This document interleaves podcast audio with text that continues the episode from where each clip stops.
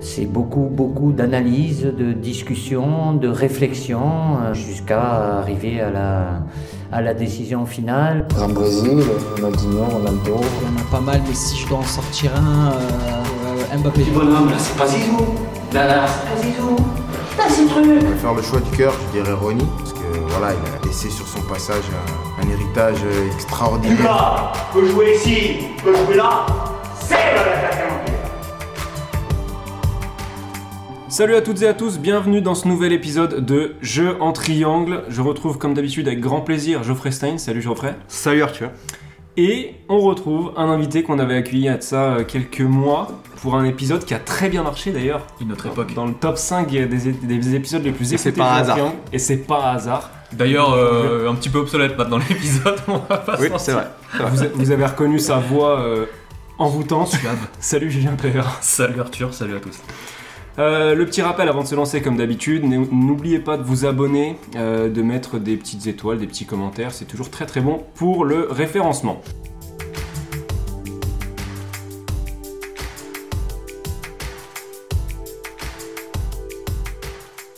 Pour notre sujet du jour, on a décidé de rester euh, assez proche de l'actualité. Et il y a un club qui fait beaucoup parler en ce moment, c'est le Paris Saint-Germain, qui va euh, certainement vivre un mercato euh, agité. Euh, on a donc pris trois attaquants dont les noms ont été associés à Paris plus ou moins récemment. Randall Colomwani, Victor Osimhen et Marcus Rashford. Des profils différents mais une génération euh, bah, qui est la même. Euh, donc on va se pencher sur ces trois profils euh, très intéressants pour le PSG. On arrive au 37e épisode, j'ai plus de vannes du tout. je peux vous dire que je rage fort, Marcus Rashford. C'est parti pour l'échauffement.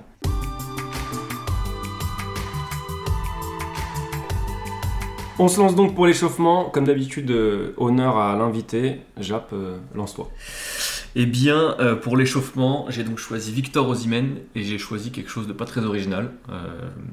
C'est ses débuts à Lille, son premier match même à Lille, c'est contre Nantes, il marque un doublé, en sachant qu'il signe 10 jours plus tôt, qu'il a 5 entraînements dans les jambes et qu'il marque deux buts qui sont, alors on le savait pas encore tout à fait à l'époque, mais qui sont deux buts Victor Osimhen finalement, parce que euh, il y a un long ballon avec un contrôle de la poitrine et une course vers le but, et puis il y a une, une grosse minace, euh, comme il en a mis euh, des tonnes et des tonnes avec Naples cette saison. Et là, on se dit, euh, ok, joli phénomène, sachant que Lille avait perdu euh, Léao et, et Pépé. Euh, et donc voilà, il y a ça, il y a- ça dit plein de choses sur son recrutement, sur Luis Campos, etc. On, on aura l'occasion d'en reparler euh, un petit peu plus tard. Alors moi sur Randall Colomwani. Évidemment que mon souvenir marquant c'est euh, cette finale de la Coupe du Monde. On en a reparle déjà là. suffisamment parlé dans le dans l'un des derniers épisodes de Jeux en triangle. Euh, non, je vais plutôt moi revenir sur une impression générale que euh, Colomwani me fait. C'est-à-dire qu'il est atypique dans son parcours et dans son jeu. On en a déjà plusieurs fois parlé euh, ensemble. Déjà dans le jeu, j'ai rarement vu un joueur comme ça qui me donne l'impression qu'il peut perdre le ballon à tout moment et qui à la fois arrive à le garder. Et surtout, c'est un joueur qu'on peut comparer à personne, je trouve. Et dans le parcours, c'est un joueur qui est en train d'exploser, mais c'est pas pour autant qu'à son époque nantaise, je voyais en lui un potentiel euh, absolument fou. Donc ça, c'est des points qu'on pourra détailler un peu plus après, mais voilà. Colomwani, très atypique dans la forme comme dans, le, comme dans son début de carrière, je trouve. Sur Marcus Rashford, comment ne pas évoquer une soirée de mars 2019 où il élimine le PSG d'un penalty euh, obtenu pour une magnifique main de Presnel Kimpembe sur une frappe qui allait au-dessus de la tribune Boulogne de Diogo Dalot. Euh, voilà, bah, une soirée euh, comme un supporter parisien on a vécu un peu trop ces dernières saisons. Euh, mais voilà, ça, ça dit pas grand chose de ce qu'est Marcus Rashford, ça dit juste que c'est quelqu'un qui, euh, globalement, sur son début de carrière, a montré une certaine personnalité, une certaine capacité à, répondre dans les grands moments. Euh, il a quand même pas mal de, buts en Ligue des Champions, euh, avec l'équipe d'Angleterre, qui sont des buts assez marquants. Et, donc voilà, ce but qui conclut euh, une soirée absolument improbable.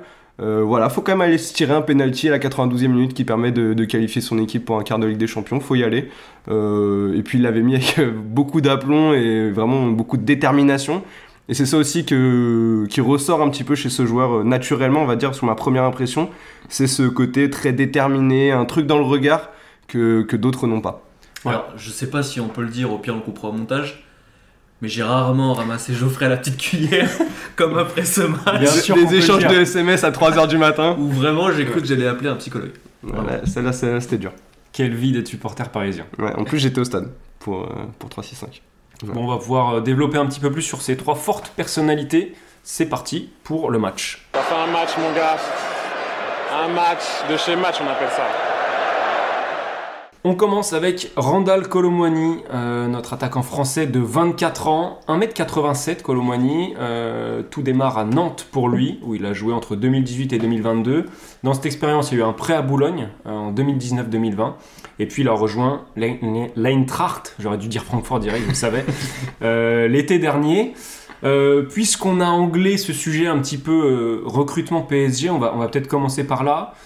Je trouve, vous me direz ce que vous en pensez, qu'il ressemble un peu au portrait robot de ce que va rechercher le PSG cet été, dans le profil assez polyvalent et dans le fait qu'il est français aussi. Oui, c'est ça, euh, je me permets de prendre la main. Bien sûr. Français, polyvalent, jeune, euh, passé par la Ligue 1, euh, c'est effectivement tout ce que le PSG va rechercher. cet Francilien été. même. Francilien, exactement. Euh, et puis il y a quelque chose qui, qui colle très bien, c'est ce qu'on a vu à la Coupe du Monde, parce que ça donne des garanties sur l'exigence, ça donne des garanties sur ce que le joueur est capable de faire sur des très grands matchs, et ça donne aussi des garanties sur sa relation avec euh, Kylian Mbappé, évidemment. Ouais, on l'a vu encore plus sur, euh, sur les matchs, par exemple, contre, euh, contre les Pays-Bas, là, en, en qualif de l'Euro récemment. Euh, clairement, il y, a une- il y a une connexion. Euh, je disais francilien, même bondinois, ça va encore Ouais. plus loin que ça. Donc, euh, donc il y a quelque chose, en effet, où on se dit, naturellement, ça, ça doit pouvoir fitter entre les deux. Et même en termes de profil, là où euh, Kylian Mbappé s'est plaint, notamment cette saison, euh, le fameux pivot gang, le, fait de ne pas avoir envie d'être un, simple joueur de surface, entre guillemets, euh, Colomwani est bien plus qu'un joueur de surface, on, va l'évoquer par la suite, mais euh, il a cette capacité à être ce point d'appui sur lequel euh, Mbappé peut, peut s'appuyer, tout en étant euh, quelqu'un qui peut dézonner et donc laisser aussi de la place euh, dans l'axe du terrain euh, à Mbappé parce qu'il a aussi besoin de ça pour, euh, pour mettre ses, ses 35-40 buts par saison. Euh, donc oui, a priori sur, sur le profil de départ, il y a tout pour, pour que ça soit un, excellent fit pour le PSG. Alors c'est intéressant parce qu'on parle beaucoup d'une arrivée de Colomwani et d'une éventuelle association avec Kylian Mbappé, mais pour l'instant on n'a pas de certitude que Kylian Mbappé sera encore là la saison prochaine. Et je trouve que si on prend ces trois joueurs, alors c'est peut-être plus vrai encore avec Rashford, je trouve que euh, Colomwani, contrairement aux autres, il aura du mal, c'est normal, il a encore une expérience assez, assez fraîche, à porter le PSG tout seul, là où pour moi, Rashford serait un peu plus dans le, prototype du joueur qui peut faire ça. Colomwani, si tu, tu peux pas lui donner les clés de l'attaque du PSG dès la saison prochaine, ça me paraît un petit peu ambitieux, je sais pas ce que vous en pensez, mais voilà. En fait, je suis d'accord et pas d'accord. Je suis d'accord sur le fait que là, à l'instant T, effectivement, on peut pas l'imaginer prendre, le- PSG sur ses épaules et, vraiment le porter le club. Mais, euh, et ça rejoint un petit peu ce que tu disais en échauffement, moi j'ai beaucoup de mal à voir les limites de ce joueur-là, à la fois sur le jeu, aussi sur euh, bah, ce qu'il est capable de faire euh, dans la dimension sportive, porter un club, etc. Parce que j'ai vraiment l'impression qu'il est justement dans cette génération Mbappé qui se fixe pas de limites et qu'il est totalement décomplexé par rapport à des formes de pression. Et justement, on en reparlera après. Et moi, je ressens plus ça chez Marcus Rashford pour le coup. J'ai l'impression qu'il y a plus de limites sur ce plan-là. Euh, sur le jeu, euh, j'ai une limite quand on voit comment il joue à Francfort. On est quand même sur un vrai jeu de transition, je trouve. Euh, il y a beaucoup plus de verticalité qu'au PSG. Et pour moi, c'est l'interrogation que j'aurais, même si effectivement Geoffrey l'a un petit peu évoqué, on a vu en équipe de France qu'il était capable de s'adapter. Et il y a un vrai truc aussi, c'est que il sait très très bien euh, se placer par rapport au but et sur le jeu en déviation. Je pense qu'effectivement ça peut être très intéressant avec Mbappé. C'est l'un des meilleurs, je crois que tu l'as déjà dit, l'un des meilleurs passeurs de Bundesliga. Je l'ai pas dit. Euh, et quand on regarde toutes ses passes, c'est quasiment euh, de la déviation en une touche, soit de la tête, soit par un contrôle orienté, etc. Donc, sur ça, je trouve que ça peut être très intéressant. Eff- effectivement, si Mbappé reste, j'ai quand même la sensation que, a priori, il va rester. Ouais, si tu perds, euh, si tu perds déjà Messi potentiellement Neymar, mine de rien, euh, Kylian Mbappé est sous contrat jusqu'en 2024. Euh, voilà, je pense que Paris euh, ne prendra pas le risque entre guillemets de perdre tous ces gros assets le, même été. Et, en fait, Colomboigny, je suis d'accord que il n'a pas a priori un profil de leader d'attaque à l'instant T. Par contre, c'est un joueur qui, je pense, peut connecter avec plein de types de profils autour de lui, euh, d'ailiers ou d'attaquants un peu polyvalents, qui peuvent se régaler de, de jouer en appui sur ce mec-là, de, de se servir de ses appels. Vraiment, je trouve qu'il a une palette tellement large et qui est en train de. On a l'impression de s'élargir de mois après mois. euh, bah, qui peut euh, vraiment euh, s'intégrer dans tout type de système offensif et être très utile globalement dans- une équipe qui, qui en effet, là, passer un cap avec le PSG, ça serait le voir dans une équipe dominatrice week-end après week-end. Mais c'est clair qu'en fait, on peut tout à fait l'imaginer même évoluer sur un, sur un côté. Colomani euh, est titulaire sur un côté de l'attaque parisienne. Euh, on a encore du mal à le définir pleinement et c'est pas plus mal dans le football moderne parce qu'on n'est plus dans un foot où on a envie de, de cantonner quelqu'un à un poste bien précis. Euh, Julien, tu parlais de, euh, de sa. tu, tu savais pas quelle limite il aura dans sa capacité à influer dans les matchs, dans le très haut niveau. C'est une des choses que j'ai notées, je trouve très clutch pour reprendre des termes NBA. Euh, ne serait-ce que cette saison à Francfort, il a marqué déjà deux buts importants en poule euh, en Ligue des Champions. Euh, en Bundesliga, ça peut paraître anodin, mais il marque à l'aller au retour contre le Bayern. La Coupe d'Allemagne, c'est sa compétition. Meilleur buteur, 6 buts, 3 passes décisives. Hier, il met encore un penalty. Hier, alors on enregistre le, euh, 4 mai. le 4 mai. Il met un penalty décisif en demi-finale de, de Coupe d'Allemagne. En bleu, buteur en demi-finale de Coupe du Monde. Euh, joueur quand même très intéressant dans ces moments, dans ces moments clés et, ça rejoint ce qu'on disait sur sa personnalité très forte et sa grande confiance en lui. Mais c'est aussi quelque chose qui ressort de toutes ces interviews, cette espèce de confiance en lui qu'il a. Et même si on reprend l'exemple qui fait mal au cœur, euh, la finale de la Coupe du Monde, quand on lui parle de ce face-à-face, il a vraiment la sensation que ça aurait dû se passer autrement et, il le prend vraiment comme quelque chose qui aurait dû arriver naturellement. Et donc pour lui, ça dit quelque chose quand même de ce que la manière dont il se considère, si je puis dire. Et, sur ça, effectivement, je vois pas beaucoup de limites. Et je pense qu'il est déjà capable de jouer dans un très grand club. Et voilà, tout simplement, le, le- la seule, pour revenir sur le jeu, sur le côté dézonné, ce que tu disais, c'est quelque chose qu'on voit beaucoup à Francfort, où vraiment il, est, il navigue sur tout le front de l'attaque. Alors c'est souvent sur des phases de contre, où on peut le voir partir sur le côté droit. Euh, effectivement, c'est quelque chose qui peut être hyper intéressant pour le PSG, parce qu'Mbappé a plutôt cette appétence pour le côté gauche, donc ça peut créer aussi une complé- complémentarité dans, jeu- dans cet aspect-là. Et ce qui est intéressant, c'est qu'il y a une espèce de mat- on a l'impression d'une maturation euh, hyper rapide, alors que finalement c'est un joueur qui explose euh, pas si jeune. Ouais. Tu vois, après la vingtaine, ce qui finalement est aujourd'hui assez rare, euh, chez, surtout en Ligue 1, où on donne euh, sa chance à, à des attaquants de plus en plus tôt. Euh, là, c'est quelqu'un qui a vraiment été titulaire finalement que sur sa dernière saison à Nantes.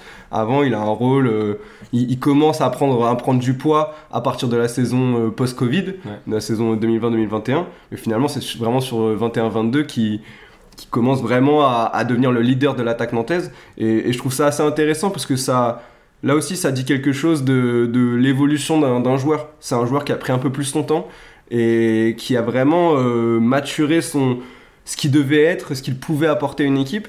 Et, euh, et à Nantes, euh, on, le voit presque maintenant euh, avec le recul d'une saison sans lui. On voit tout ce qu'il apportait, peut-être tout ce qu'il masquait à cette époque de, la pauvreté entre guillemets du jeu nantais. Voilà, le duo qui- qu'il formait avec Ludovic Blas portait à lui seul une attaque qui aujourd'hui galère avec des joueurs qui sont pourtant plutôt intéressants, des Mostafa Mohamed, des Andy Delors, mais qui n'ont pas la capacité à tout faire comme pouvait le faire Colomani. Et ça, c'est super intéressant parce que j'ai quand même l'impression, là où tu as parfois des joueurs un peu chat noir, lui, il est en train de prendre la direction inverse, c'est-à-dire qu'il maximise un peu ce qu'il peut faire dans des clubs jusqu'ici moyen, moyen plus. Il, gagne une Coupe de France avec Nantes. Là, il est, en finale de Coupe d'Allemagne avec, euh, avec Francfort. Première grande compétition avec les Bleus. Il arrive en finale. Bon, ça, il, il- c'est pas un acteur euh, majeur, en tout cas pas sur la première partie de la compétition. Euh, ça, c'est très intéressant de voir qu'il arrive à, maximiser ses passages dans des clubs plutôt moyens pour l'instant. Et malgré ça, euh, j'ai l'impression que il n'a pas l'ambition de devenir euh, superstar, de devenir un symbole, de devenir un leader. On a vraiment la sensation qu'il a juste envie de tout gagner, de tout cartonner et de rien demander de plus. Et ça, je pense que c'est quelque chose qui est très intéressant pour le PSG aussi. Et d'ailleurs, on le voit en équipe de France avec la Coupe du Monde qu'il fait et même ce qu'il a fait après. Il pourrait déjà réclamer un certain statut. Au final, il ne le fait pas du tout. En Allemagne, c'est à peu près pareil. On pourrait déjà entendre parler de lui au Bayern parce que c'est souvent la suite logique. Au final, c'est pas le cas. On sent que vraiment euh, son ascension, il la voit uniquement par la performance sportive et que euh, pour lui, tout va venir naturellement de cette façon-là. et qu'il n'aura pas besoin de réclamer autre chose. Et ça, je trouve c'est intéressant parce que évidemment, ça tranche avec Mbappé, même si Mbappé, tout ce qu'il a demandé, il l'a eu et, il a eu raison et c'était logique. Euh, mais pour un club qui euh, a besoin d'avoir de l'autorité, a besoin de se retrouver une identité, je trouve qu'avoir un joueur comme ça, ça peut être très intéressant.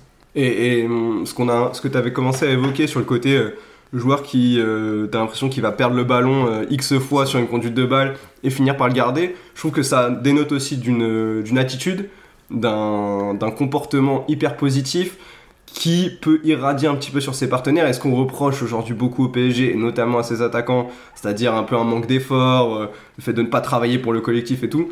Là, tu sens que chez Colomboigny, c'est assez naturel. euh, c'est un gars qui va aller au charbon. Euh, clairement, le penalty qu'il obtient en, finale de la Coupe du Monde, c'est quelque chose qu'à Paris, tu ne verras a priori jamais chez un attaquant. Là, il y a, vraiment un truc de term- détermination pure qui ferait énormément de bien à, à une équipe comme le PSG. Ouais, c'est vrai que c'est. c'est- il est très paradoxal parce qu'il a parfois un côté un peu nonchalant, mais à la fois très déterminé. Tu peux avoir l'impression de le trouver un peu brouillon et à la fois techniquement, je pense qu'il a pas grand chose à envier. euh, bon, surtout pas aux Imen, mais peut-être pas beaucoup à Marcus Rashford, même si c'est peut-être un peu moins élégant. Donc ça en fait un profil vraiment super intéressant. Et peut-être pour finir, euh, bon, on a déjà commencé à l'évoquer avec l'équipe de France, mais en bleu, j'allais dire, c'est le futur, mais c'est un peu déjà le présent de l'équipe de France. Et c'est d'autant plus remarquable quand on ne joue, encore une fois, qu'à Francfort sans manquer de, respect. Oui, c'est la suite logique. Et d'ailleurs, je, trouve que ce qu'il fait à Francfort, pour le coup, ça sera beaucoup plus difficile de le faire au PSG qu'en équipe de France. Euh, parce qu'effectivement, dans le jeu de transition, il est très bon et pour l'équipe de France, ça aide. Euh, sur ça, oui, je pense que c'est le présent. Et, et pour revenir sur euh, ce que tu disais, je trouve que vraiment, sur les trois joueurs qu'on va évoquer là, c'est le joueur pour lequel j'ai du mal à déterminer les limites. Euh, que ce soit sur le plan sportif, que ce soit sur le plan mental, que ce soit par rapport à la pression, que ce soit sur les enjeux. Euh, et c'est pour ça que pour moi, Colomani est super intéressant parce que euh, vraiment, on ne sait pas où il s'arrêtera. quoi. On va voir si on trouvera des limites à Victor Osimhen. C'est parti pour le Nigérian.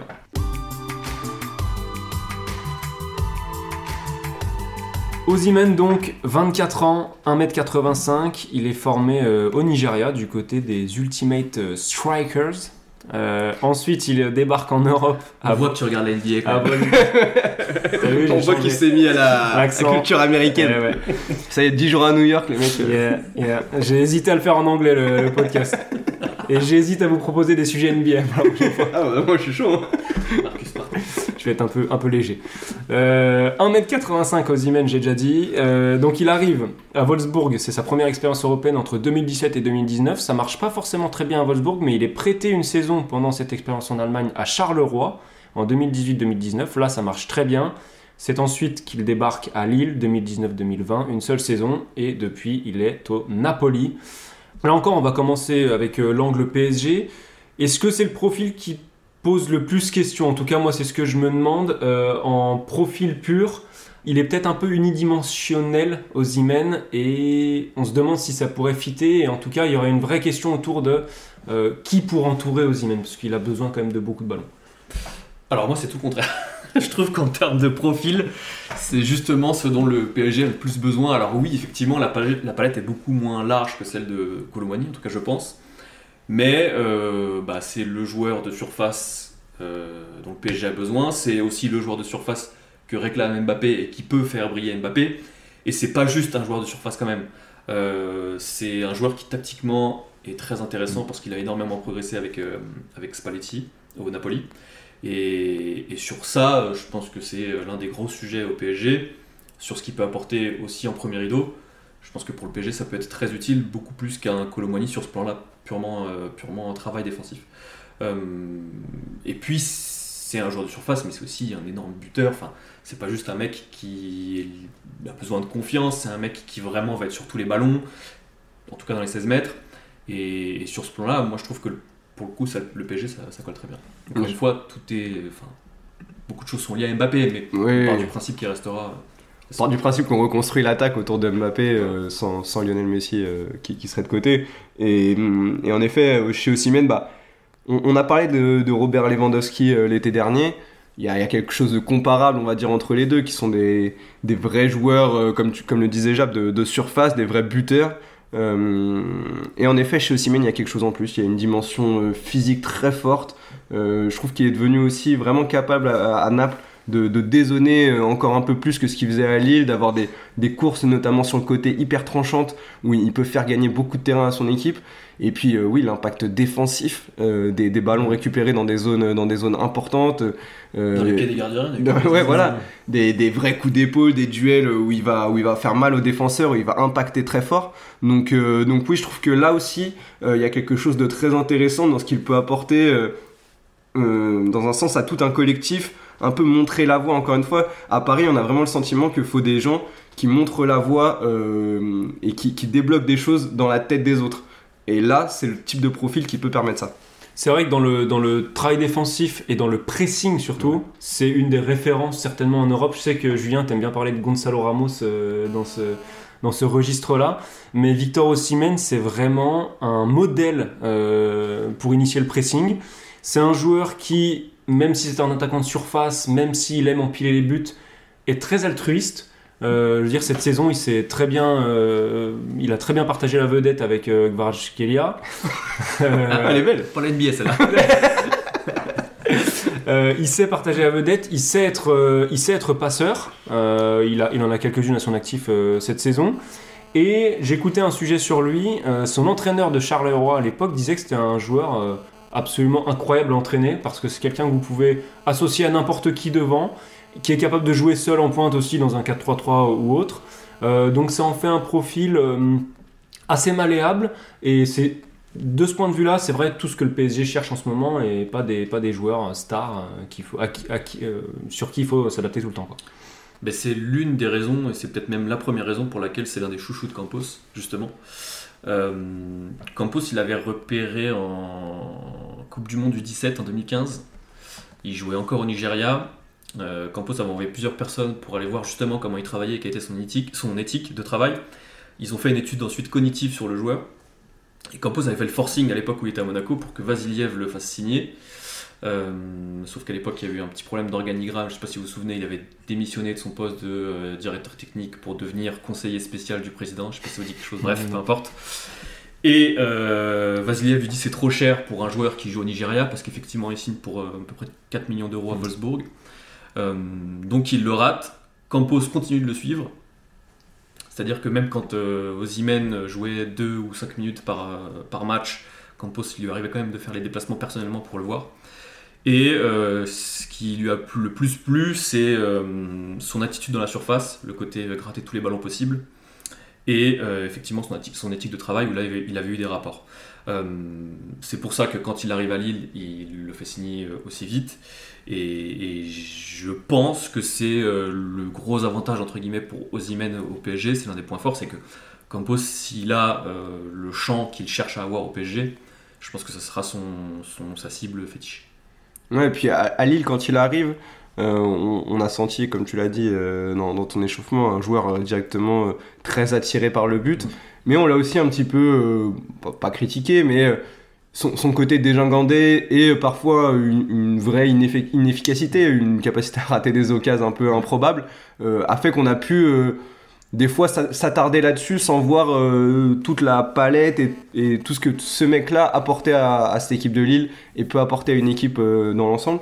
Et je trouve que c'est hyper intéressant de voir que, euh, en effet, sur l'éthique de travail, ça se voit, cette détermination euh, à toujours progresser. Et c'est un joueur qui est en progression constante, en fait. Euh, et, et quand on est euh, capable de jouer euh, sous les ordres d'un mec comme, euh, comme Christophe Galtier, et derrière d'arriver à Naples et de s'adapter à un truc comme, euh, comme ce que propose Paletti, c'est quand même ça n'a pas vraiment. été simple quand même. Ça n'a pas été simple, exactement. Il s'est battu, il s'est battu, il s'est accroché.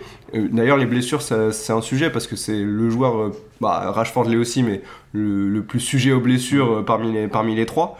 Mais, euh, mais donc, euh, je trouve que ça, ça dénote de quelque chose qui est hyper intéressant. Et là où, en effet, je pense que le profil est peut-être un peu plus limité en termes de, de capacité d'expression sur tout le terrain, je trouve quand même que c'est un mec qui va dans qui va dans une espèce de progression constante qui est hyper intéressante parce que le plafond, il peut encore être un peu relevé, je pense. Moi, c'est vraiment la question que je me pose avec lui. C'est est-ce qu'il est en train de surchauffer cette saison? Est-ce que ça va redescendre à un moment ou pas? Parce que comme tu as commencé à le dire, c'est vrai que Osimhen cette saison c'est incroyable, mais un peu plus tôt dans sa carrière, on a pu le voir parfois avec des ratés grossiers, avec euh, voilà, des choses pas aussi convaincantes que cette saison. Moi, c'est vraiment la question que je me pose sur lui. Euh, mais pour revenir à son côté blessure et à son caractère, je trouve que tout va ensemble parce que je lisais sur lui qu'il s'était fait recaler de deux visites médicales avant de pouvoir signer à Charleroi euh, à cause d'un problème de genou.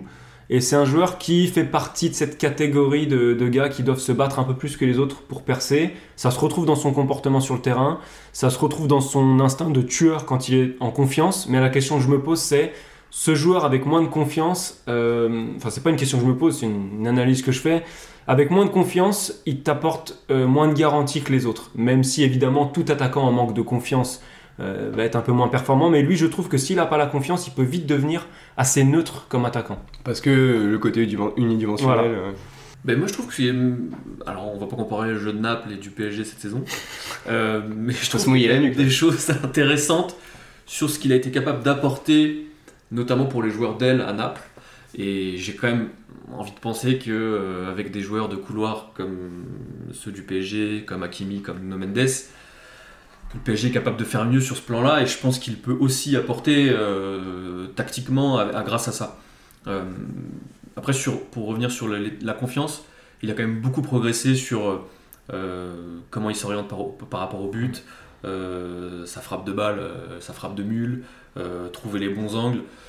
Je trouve quand même que tu as des garanties. Alors oui, effectivement, un attaquant marchera toujours à la confiance et ça sera toujours une part importante de son rendement, mais trouve quand même que tu as des garanties sur le nombre de buts qu'il peut t'apporter sur une saison, même en, prenant, en tenant compte de- des fluctuations euh, euh, de confiance. Donc euh, moi je suis plutôt optimiste sur ce, sur ce plan. Et un truc dont on a un peu parlé, c'est le, le jeu de tête. Ouais. C'est un truc qu'il a, qui me manque au PSG depuis le départ de Zlatan, en gros. Même s'il y avait, il y avait encore Cavani qui pouvait t'en mettre, t'en mettre quelques-uns après. Mais, mais voilà, sa capacité à être décisif de la tête euh, peut être hyper intéressante. Aussi d'ailleurs à apporter, euh, par exemple, sur les coups de pied arrêtés défensifs, parce que le PSG est souvent, euh, souvent en galère parce qu'il manque de taille. Il manque de taille à, tous les niveaux. Et donc c'est clairement, je trouve, un argument qui fait peser énormément dans la balance par rapport aux autres profils parce que c'est quelque chose qui peut te soulager, notamment qu'on ait des défenses euh, recroquevillées sur leur but. Avoir un mec qui est capable de gagner des duels euh, de la tête euh, devant et de mettre un ou deux buts quand tu pousses face à une défense re- regroupée, ça c'est vraiment intéressant. Ouais, jeu de tête très impressionnant et, c'est un joueur qui est capable d'être très spectaculaire. J'ai mis beaucoup de freins sur lui, mais c'est vraiment un joueur que j'aime beaucoup regarder jouer. Joueur très spectaculaire, cette saison il a un nombre de buts euh, magnifique qui est assez incroyable. Il y a un enchaînement contre la Roma, je sais pas si vous en rappelez. Contrôle. Il fait poitrine, genou, je crois, et il enchaîne une volée sous la barre euh, incroyable. Ça, c'est Donc- vrai, c'est presque une vraie signature. Ouais, exactement. De balle, euh, sous le- mais il en met une. bah, D'ailleurs, le deuxième but qu'il met avec Nantes, c'est à peu, c'est à peu près le même angle. Ouais. Et ça, c'est une vraie signature. Et tu parlais de la tête, je crois qu'il met une dizaine de buts, ou un petit peu moins de la tête cette saison avec Naples. C'est aussi un très bon joueur du pied gauche. Ouais. Et, et pour le, le jeu en pivot, je trouve que c'est intéressant, euh, notamment pour sa relation avec les autres, attaquants du PSG et Kylian Mbappé en particulier. Ouais, palette, palette complète, euh, palette très très complète, et surtout il marque partout, euh, tout le temps, dans toutes les compétitions. Il a des moments de moins bien, etc., mais il garde toujours un, niveau minimum qui est, assez rassurant finalement. On peut peut-être aussi évoquer la sélection. On a, as commencé à évoquer tout à l'heure la Coupe du Monde des moins de 17 avec le Nigeria. C'est vrai qu'il a brillé en jeune avec les, avec les équipes de jeunes du Nigeria. Il a fait euh, donc euh, Coupe du Monde de moins de 17 qui remporte. Euh, je crois qu'il gagne la canne des moins de des, des U23 aussi avec le Nigeria. Ah oui, il est surclassé. Ouais. Et donc euh, bon, on va voir ce que ça donne avec les A parce que bon, il joue pas la canne 2019. euh, ou enfin, il la joue mais il joue presque pas. Et il est blessé, je crois, en 2022. Donc on va voir. Mais le Nigeria, ça reste euh, une équipe.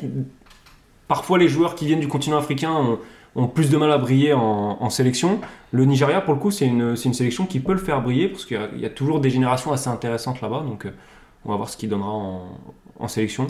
Et dernier truc, tu as évoqué les blessures, je pense que c'est la grosse limite d'Ozimène, parce qu'il y a ce problème au genou qu'il a et qu'il aura toujours. Et il y a aussi euh, des problèmes musculaires récurrents qui sont euh, propres aux joueurs et qui existent sur plusieurs joueurs, mais en tout cas, lui, il est touché par ça, et donc on est pas à l'abri d'avoir un joueur qui va se blesser euh, une ou deux fois dans la saison euh, pour plusieurs matchs. Bah, surtout avec ce profil-là de joueur. C'est-à-dire que lui, pour le Plus. coup, les courses et les grosses accélérations, c'est sa marque de fabrique. Donc les pépins musculaires risquent de, de se multiplier. On va quand même en rendre hommage parce qu'au moment où on aura publié cet épisode, à 99,9% de chance, Naples sera champion d'Italie. Euh, on va quand même lui rendre hommage à, à ce niveau-là parce que c'est un, un titre magnifique pour Naples et il en, est- il en a été l'un des, des très grands artisans cette saison. Avec Avec euh. Avec euh, Gvara. On va passer à un nom plus simple à prononcer, celui de Marcus Rashford.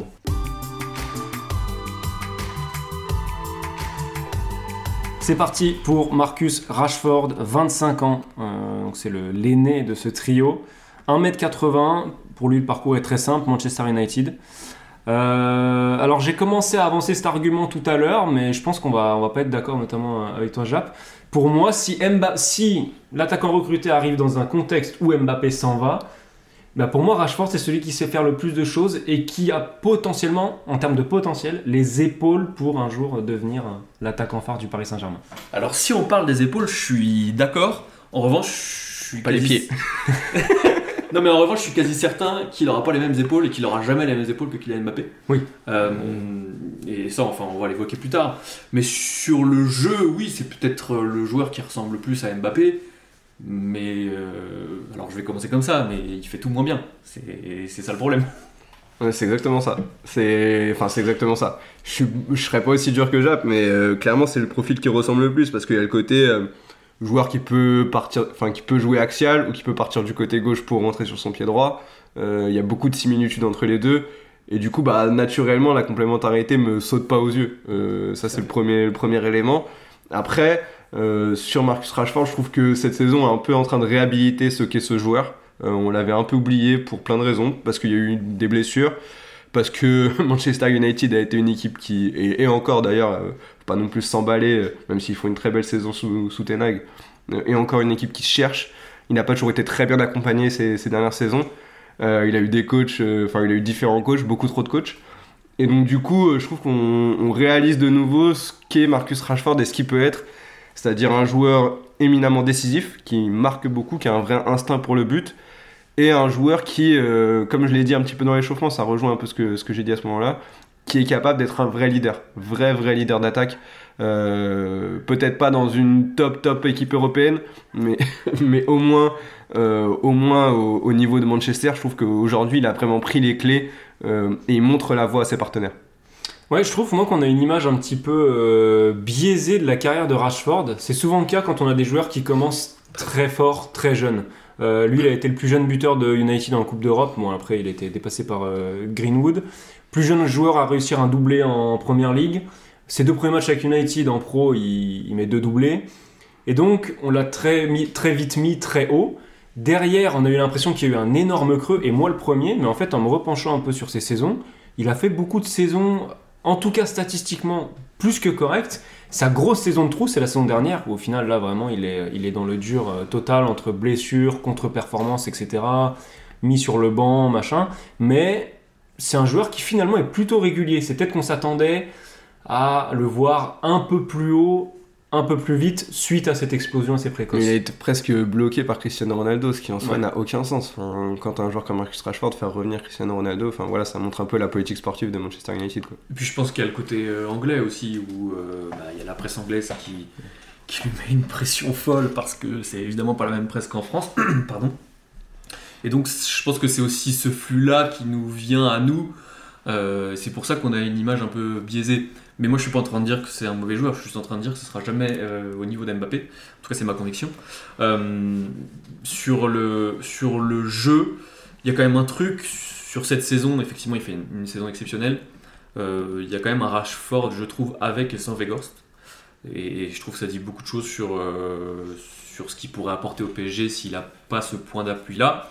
Et je trouve que c'est un paradoxe parce qu'il marque beaucoup plus, il est beaucoup plus décisif quand Weghorst est sur le terrain. Mais euh, Ten Hag est convaincu qu'il est meilleur et qu'il a beaucoup plus de potentiel s'il joue euh, seul en pointe euh, sur la ligne défensive en fait. Et, moi j'ai toujours de gros doutes là-dessus parce que c'est pas un grand joueur de tête. Je trouve que physiquement il est pas méga impressionnant et j'ai encore du mal à le voir comme un attaquant de pointe pur. Je le vois effectivement plutôt comme un second attaquant, un joueur qui va partir d'un côté, qui aura son côté gauche préférentiel. C'est pour ça, et je rejoins ce que disait Geoffrey tout à l'heure, je trouve qu'en termes de complémentarité avec Mbappé, c'est assez euh, limité. Et euh, dernier truc, pour moi, il y a un espèce de plafond de verre. Alors, c'est pas vraiment un plafond de verre, mais c'est quelque chose qui revient souvent avec Rashford, c'est le côté euh, pression, côté aspect psychologique. Mourinho en parlait déjà, donc ça fait maintenant 5 ou 6 ans, 5 ans. Donc Rashford était très jeune, et c'est encore quelque chose qui est revenu récemment, juste avant la Coupe du Monde, où lors d'une interview, il explique que euh, si la saison dernière s'est pas très bien passée, c'est euh, à cause de mental things, l'aspect psychologique. Euh, et je trouve que pour un joueur de 25 ans, qu'on se pose encore cette question-là, bah, ça dit quelque chose de ses limites, justement. Ouais, après sur le côté mental, le côté mental thing, justement, je pense que ça veut pas forcément dire un aspect sportif. Il, sous-entend aussi des choses qui vont au-delà du terrain. Sa dimension. Voilà, c'est quelqu'un qui est, je pense, assez allé, très dans la, dans la tendance actuelle des sportifs. Et d'ailleurs, moi, quelque chose que, que j'aime beaucoup, c'est qu'on parle de plus en plus de ces soucis-là. C'est quelqu'un qui, je pense, est passé par des, des épisodes proches de la dépression ces derniers temps. Euh, il l'a évoqué assez ouvertement et je trouve que c'est hyper bien qu'on parle de ces sujets-là, notamment les sportifs, parce qu'on a l'impression que c'est toujours des, des colosses euh, qui, que rien n'atteint, alors que forcément, bah, toute cette pression dont on parlait, cette presse anglaise qui est tout le temps sur son dos, le fait de jouer dans un club comme Manchester United, bah, c'est normal qu'à un moment, euh, quand tu es autour de la vingtaine, ça t'affecte. Euh, et puis tu peux avoir aussi des, choses, euh, des choses personnelles. Là, je, pour le coup, je, ne sais pas exactement ce qui, ce qu'il en retourne, mais en tout cas, euh, voilà, c'est quelqu'un qui est très moderne, je trouve, à la fois dans, dans son jeu, parce que c'est quelqu'un qui a des super qualités techniques, capable de faire beaucoup de choses dans des grands espaces et des petits. Et ça, je trouve ça intéressant là pour, par rapport au PSG. C'est-à-dire que c'est quelqu'un. Ouais, exactement, qui peut partir euh, du côté droit comme du côté gauche et qui est euh, hyper intéressant dans sa, dans sa capacité à connecter avec des joueurs euh, de, de différents profils. Tu disais qu'un un attaquant de pointe pouvait, pouvait lui servir, mais c'est aussi quelqu'un qui joue très bien avec Bruno Fernandes, qui, a une vraie connexion. Euh, donc je trouve que c'est hyper intéressant là-dessus. Et c'est aussi quelqu'un de très moderne hors du terrain, euh, qui a une super image parce qu'il fait beaucoup de trucs de charité, euh, hyper impliqué dans, les trucs avec la jeunesse, etc. Et ça, je trouve ça hyper intéressant euh, parce que ça ouvre aussi une dimension qui, manque parfois à ce PSG, qui, doit s'ouvrir un peu plus vers, l'extérieur. Et peut-être que, qu'un mec comme, Rashford peut aider à ça par son aura naturelle. Tu parlais de sa qualité technique. Pour moi, c'est le. Ça peut se discuter, mais pour moi, il est meilleur que Mbappé intrinsèquement, techniquement. Je trouve ce joueur. C'est vraiment un joueur extrêmement fin techniquement, qui sait tirer les coups francs, euh, qui les tire bien, contrairement à Mbappé qui veut les prendre, mais qui les tire pas très bien. Euh, voilà, je trouve c'est un... Et pour rebondir sur, euh, sur ta réserve, sur le fait de le voir évoluer en pointe, je trouve moi au contraire qu'il a, il coche beaucoup de cases pour tenir une attaque en étant en pointe. Euh, sa qualité, je trouve, pour prendre la profondeur, elle est, vraiment super intéressante. Euh, il a, je trouve, un vrai euh, sens du but. Il est capable de, il, il sent bien le jeu, je trouve, ce joueur. Ce qui lui manque, c'est d'être plus méchant. Mais on en revient à tout ce qu'on vient de dire. C'est une question de personnalité aussi, etc. Pour porter une attaque, on va avoir, on va attendre de lui qu'il soit un peu plus méchant comme joueur, qu'il fasse plus mal, parce qu'il en a les qualités pour moi. Et on parlait de, pour rebondir sur les moments difficiles qu'il a pu vivre, il y a eu ce fameux penalty. Euh, parce qu'on a parlé de Saka, mais lui aussi rate son penalty en finale de l'Euro 2021. Et du coup, il, enfin, il fait partie de toute cette génération de joueurs qu'on attend un peu plus haut avec l'Angleterre à l'image de toute cette sélection. Mais il a peut-être pâti donc de cette sélection anglaise qui n'arrive pas encore à confirmer, et il pâtit aussi de ce Manchester United là, qui est depuis des années et des années en constante reconstruction. Euh, il arrive, ce Manchester là, peut-être à maturité, ça va peut-être finir par tourner dans le bon sens, mais Rashford, il n'a pas encore été dans sa carrière dans une, dans une équipe archi dominante. Il n'a jamais fait mieux qu'une deuxième place avec Manchester United. Il gagne quelques coupes, notamment une Ligue Europa. Mais je suis assez curieux de le voir dans une, dans une équipe Pas très très dominante, dominante. la Ligue Europa. Ouais, en plus. Euh, juste pour revenir sur le- la dimension euh, sociétale politique du joueur, euh, évidemment que c'est quelque chose de très important, que c'est quelque chose de, de fort. Euh, simplement, moi je fais juste le constat de euh, l'impact que ça peut avoir sur le joueur. Euh, que ça ait un impact, c'est logique. Que c'est un impact fort, c'est problématique pour le club. Et j'ai peur que justement pour lui, l'environnement du PSG soit encore plus nocif ou en tout cas aussi nocif que celui de Manchester United. Et pour moi, c'est un- c'est une vraie limite. Et sur le côté trop gentil, en tout cas pas assez méchant, moi je trouve que c'est aussi un vrai problème, encore une fois, sur l'angle strictement PSG. C'est pas un tueur. Mm. Et, et j'ai la conviction que le PSG a justement besoin d'un tueur, d'un vrai joueur qui euh, va maximiser tout ce qui, tous les ballons qu'il a dans la surface, par exemple. On est bon sur, euh, sur Marcus Rashford. Julien est content parce qu'il a eu le dernier mot.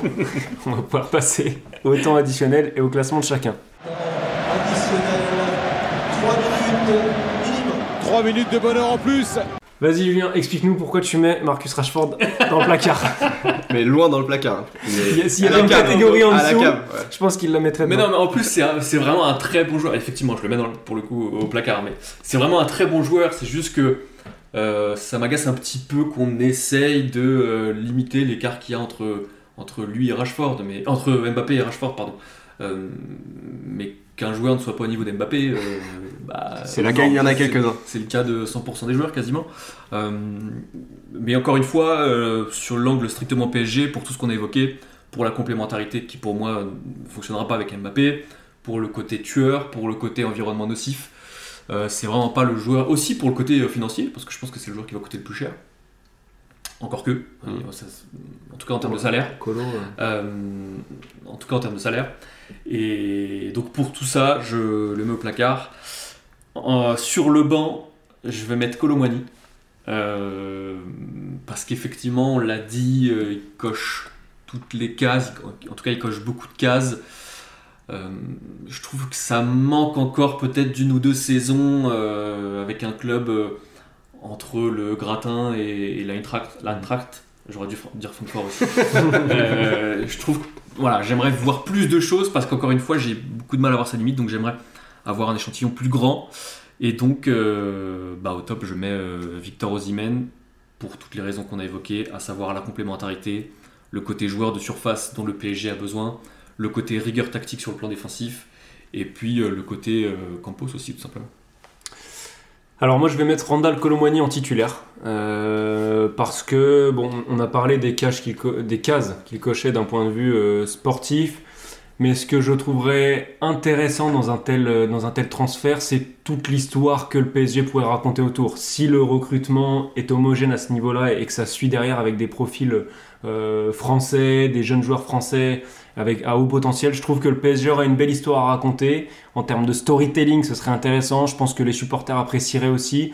Euh, en plus d'être une très bonne idée sur le point de vue sportif, ce serait vraiment une très bonne idée en termes d'image. Donc si on garde l'angle PSG, je vais garder Randall Colomoni en titulaire. Ensuite, en remplaçant, je vais prendre Marcus Rashford.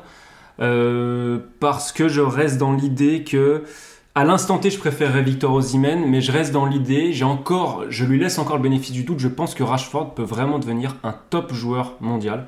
Alors euh, l'avenir me donnera tort ou, rais- ou- ou raison, mais euh, voilà, je, lui donne ce bénéfice du doute et je le mets remplaçant, même si pour le coup vous m'avez plutôt convaincu sur euh, l'aspect non complémentarité ou en tout cas complémentarité non évidente avec, euh, avec Mbappé.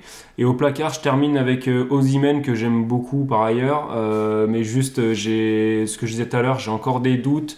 Il y a une petite voix qui me dit qu'il a vraiment surchauffé cette saison et qu'il fera pas forcément mieux que ce qu'il a donné cette saison. Voilà. En titulaire, je vais aussi prendre Colomwani. En effet, beaucoup de cases cochées et surtout la plus importante pour moi, c'est que c'est, à mon sens, le plus safe des trois. Dans le sens où, à la fois, on a vu ce que ça pouvait donner au très très haut niveau, même si c'est un échantillon petit euh, via la Coupe du Monde, mais bon, on a vu aussi ce qu'il a pu donner en Ligue des Champions là avec Francfort cette saison.